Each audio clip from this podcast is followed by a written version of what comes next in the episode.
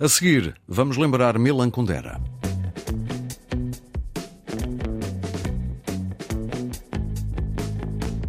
E vamos lembrar com Manuel Alberto Valente, que é escritor, tradutor, foi editor, editor de Milan Kundera e também amigo, ou pelo menos conhecido. Uh, Manuel Alberto, muito, muito bom dia, seja bem-vindo. Bom dia, muito obrigado.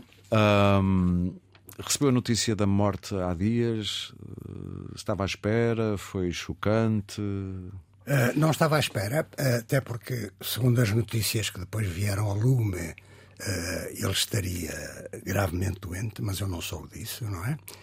E... A idade já era avançada, de qualquer modo. Claro. E soube disso repentinamente e através, curiosamente, de uma colega vossa, aqui da rádio, que encontrei às compras num dos centros comerciais de Lisboa. Manuel, eu fiz aqui um exercício que foi olhar para as, os títulos dos jornais que deram a morte, a notícia da morte de Milan Kundera. Um disse o seguinte: satirista do totalitarismo. O outro escreveu o filósofo idealista que nos forçou a pensar a complexidade do existir. Outro disse ainda o discípulo e mestre da arte do romance.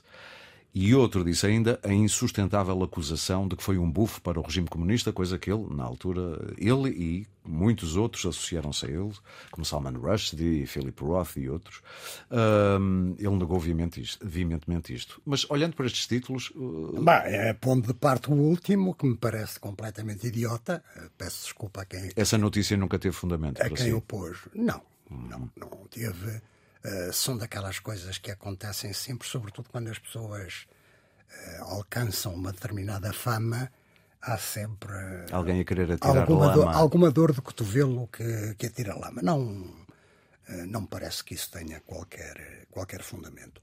Todos os outros títulos que citou retratam uma das facetas. As várias facetas pelas quais se pode analisar uma obra eh, que não é muito grande, mas tão complexa como foi a obra do Condera. É? Foi-lhe difícil, na altura em que foi editor dele em Portugal, na altura em que estava na, na Dom Quixote, eh, nos anos 80, 84. Exato. 80. Uh, foi-lhe difícil tomar a decisão de editar não, Milan não, Kundera? Não, aliás é uma história é uma história muito engraçada e que eu conto muitas vezes, sobretudo à gente mais nova que está uhum. na profissão. Eh, porque temos que lembrar-nos que nesse tempo não havia internet, eh, nem sequer havia fax.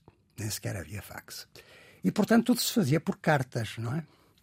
Acontece que a Dom Quixote, desde o tempo já de Snoub Cassis, tinha uma espécie de um correspondente em Paris, um senhor que mandava umas cartas eh, a, a, comentar e a aconselhar certas coisas, e um dia recebemos uma carta desse senhor a dizer há aqui um, um jovem checo que está aqui a fazer um barulho enorme, um êxito enorme com um romance que se chama Insustentável Leveza do Ser. Uh, e pronto, nós entramos em contacto com a, com a editora, que era a Galimar, uh, Claro que isto é tudo muito demorado, porque é carta para lá, Sim. carta para cá, carta para ali, mas finalmente conseguimos. Uh, conseguimos e foi um sucesso instantâneo, quase. Foi um enorme sucesso. Consegue explicar porquê? O que é que aquele livro, Insustentável Leveza do Ser, e depois o filme também, uns anos mais tarde, Sim. não muitos, Sim. também foi um sucesso. Filme, filme de que ele não gostou nada, Sim. e que aliás ele, a partir daí, proibiu. Eu quase consigo perceber porquê. Fosse mas, adaptado, mas proibiu que fosse adaptado ao cinema qualquer outra obra dele. Epá, Uh, porque é que o livro teve esse sucesso? O livro e, e, os outros que depois seguiram, que eram os que ele tinha escrito antes, Sim, é? foi, depois foram, recu foram, foram recuperados. recuperados. Uh, talvez porque era uma, era uma maneira completamente diferente de encarar o romance, que é uma noção fundamental no Kundera, o romance. Uh, porque, ao contrário do, do que era normal, eu poderia dizer, enfim, não, não sou eu que digo, mas uh, poderia dizer que o Kundera não segue, digamos, a herança do século XIX. Sim. Né? O, o Kundera vai mais, mais atrás, não é? mais à origem do, do próprio romance, com sobretudo com a, grande, com a grande lição de Cervantes, eh, mas também de Rabelais e de outros autores anteriores, uh, uh, digamos, ao romance realista do século XIX, e, portanto, constrói um romance em que cabe tudo. Um romance de ideias. Não é, não é um romance que nos conta uma, uma história. obra de tudo. Mas está lá tudo. Estou a perceber. O amor, o poder. Uh... As reflexões sobre tudo e mais alguma coisa, não é?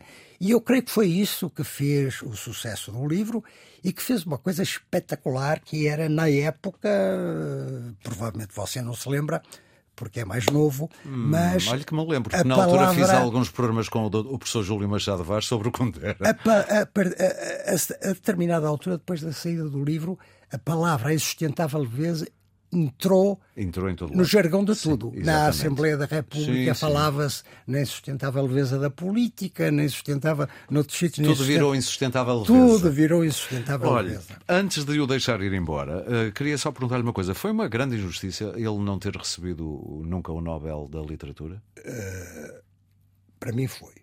Para mim foi, mas, mas isto vale o que vale, não é? Porque o Nobel da Literatura, como nós sabemos, já injustiçou uh, vários grandes autores que nunca o tiveram, não é? Uh, ele vivia apoquentado com isso?